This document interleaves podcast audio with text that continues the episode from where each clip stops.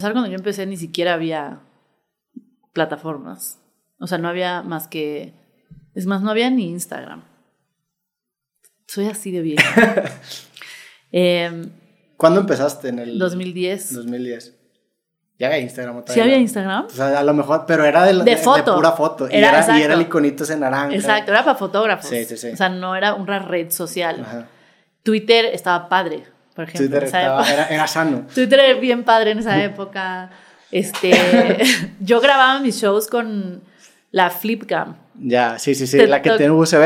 Que, Ajá, que era un rectángulo. sí, era como un Nokia. Yo grabé un video musical con ese ¡No! terrible, experimental. Con un buen amigo Farid Díaz, que ahorita también hace videos, pero grabé un video con una flipcam. Tienes que horrible. ponerlo. Sí, por ahí está. Se O llama sea- Canticum Spey, así de No, mamada ya. está la- el nombre de la canción. Pero sí, claro. Esa fue también mis primeras cámaras. Ajá, yo ponía mi mini tripiecito con mi Flipcam, lejos del escenario del Foro Shakespeare, que además está cerca de aquí, y se grababa súper pinche y ya regresaba a mi casa y lo veía en la Flipcam porque Sí. no, no sabía ni cómo pasarlo a mi computadora.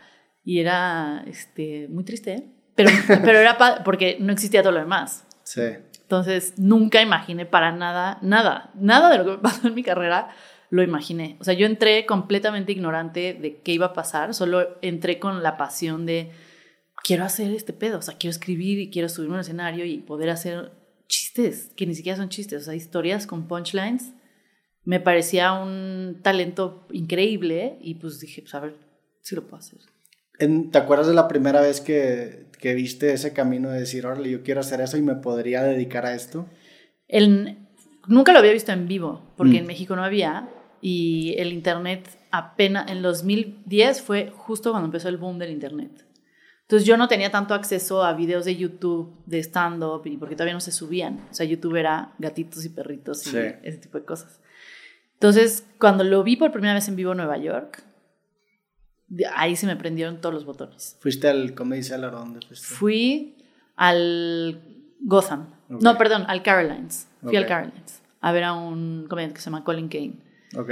con mi papá, que justo es el comediante que no quise ver con tu papá.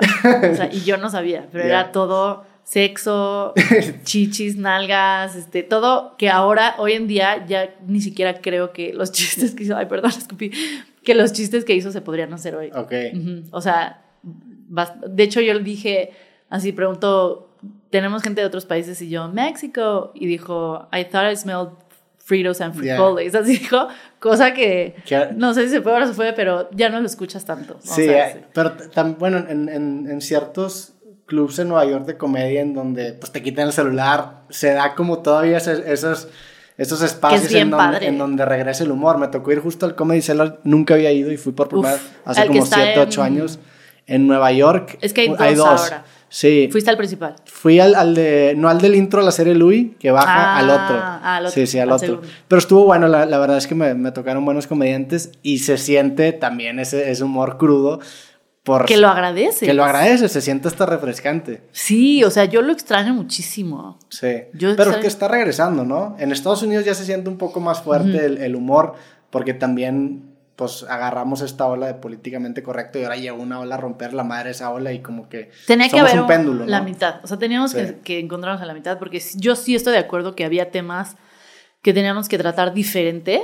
eh, que, o sea, desde hasta series que ves de antes, Friends. Seinfeld, hay un capítulo de Seinfeld. Ah. donde Kramer pasa, o sea, se hace un retrasado mental. Ajá, o sea, desde de- todas las cosas que hacíamos antes que era como, bueno, hacían Friends porque yo- también, sí. ajá, Friends tienen unos chistes misóginos bien cabrones que dices como, "Ah, ok, sí estábamos ahí, ya no estamos ahí, qué chingón, pero Sí. tenemos que encontrar la, el punto medio de poder seguir haciendo chistes crudos y pues que se ofenda quien se ofenda, siempre y cuando está bien hecho. Sí, o también el, el- el- o sea, los, creo yo que lo sorprendente de antes es que hoy en día los podemos tomar como chistes misóginos, pero en ese entonces eran status quo. Exacto. Esa es la diferencia. Si hoy en Claro. día sale la serie, pues a lo mejor sería comedia por, por, el- por los temas y cómo los abordan. Pero en ese entonces así era, o sea, así. Sí. O sea, ni te dabas cuenta que era comedia porque no era comedia, era Claro. status quo. Eso, era lo- eso es lo cabrón. Sí, lo veías, ni siquiera lo veías, Sí. porque era normal.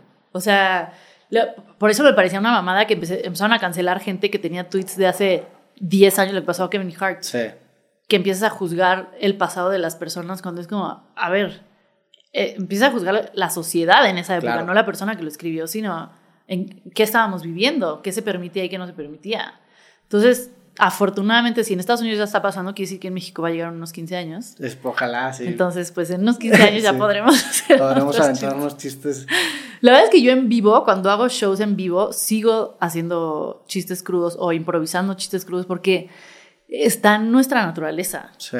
Y, es, y era ju- el chiste, ahí estaba, o sea, lo tienes que tomar. Si estás Claro. molestando a una persona en el público y ahí estaba el chiste, no puedes, no, o sea, es demasiado, es O demasiado. sea, Pues es- es- o sea, yo lo comparo mucho. A mí me gustaba la UFC mucho. Ujú. Este, y pues obviamente lo que pasa dentro de la jaula, si pasara en la calle, No, pues pues sí, meterían a no. los dos a la Claro, cárcel. Claro. En el octágono la intención es noquear al otro vato, pues le vas a meter unos putazos, de eso se trata la- Sí. el deporte. En la comedia, en el escenario, la intención del comediante es hacer reír a la gente. Vas a tomar los medios necesarios para lograr ese, ese fin. Sí, Entonces se tiene que entender como un espacio cerrado. El problema es que graban, saca de contexto, lo pones en tu cena familiar y pues no es el mismo contexto que en un club de comedia, ¿no? exactamente. Por eso Y también. tam- también lo que pasa con los comediantes es que parece que está, lo están diciendo, o sea, u- un buen comediante parece que lo está diciendo por primera vez y parece que se le está ocurriendo ahí. Eso es lo que hace un buen comediante, ¿no? O sea, me tocó ver Luis y Kay en Monterrey cuando vino hace algunos años y parece que se le está ocurriendo ahí todo el set y lleva, obviamente lo ha Años. repetido decenas o cientos de veces, pero esa ilusión es lo que hace es lo que hace bueno un comediante. Entonces, si tú lo sacas de contexto, parece que el güey lo está diciendo desde el corazón, cuando es un discurso armado para hacer reír a la gente. No, y por eso hay mucha gente que lo toma como, ay, pues que, tiene de difícil pararte Sí. a decir pendejadas. Y luego cuando se tratan de parar a decir pendejadas, sí. como, ah, no, no, sí está cabrón. O sea, es un arte. Y es, un, y es, una, es una cosa al que, la tienes, que le tienes que dedicar horas y horas de vuelo, pero horas y horas y horas, porque s- para que se sienta que no está escrito son años. Sí. Es como las bailarinas de ballet. O sea, tú ves una bailarina de ballet dar 500 piruetas y hacerlo con una cara y una facilidad de... Sí. "O sea, esto cero me está costando trabajo. ¿Cuánta sangre no hay en- abajo de esas zapatillas? Totalmente. Entonces, eh, eso es lo que también me gustaba del stand-up. Que no se veía el trabajo. O sea, no se ven los hilos. Sí. Y eso está chingón.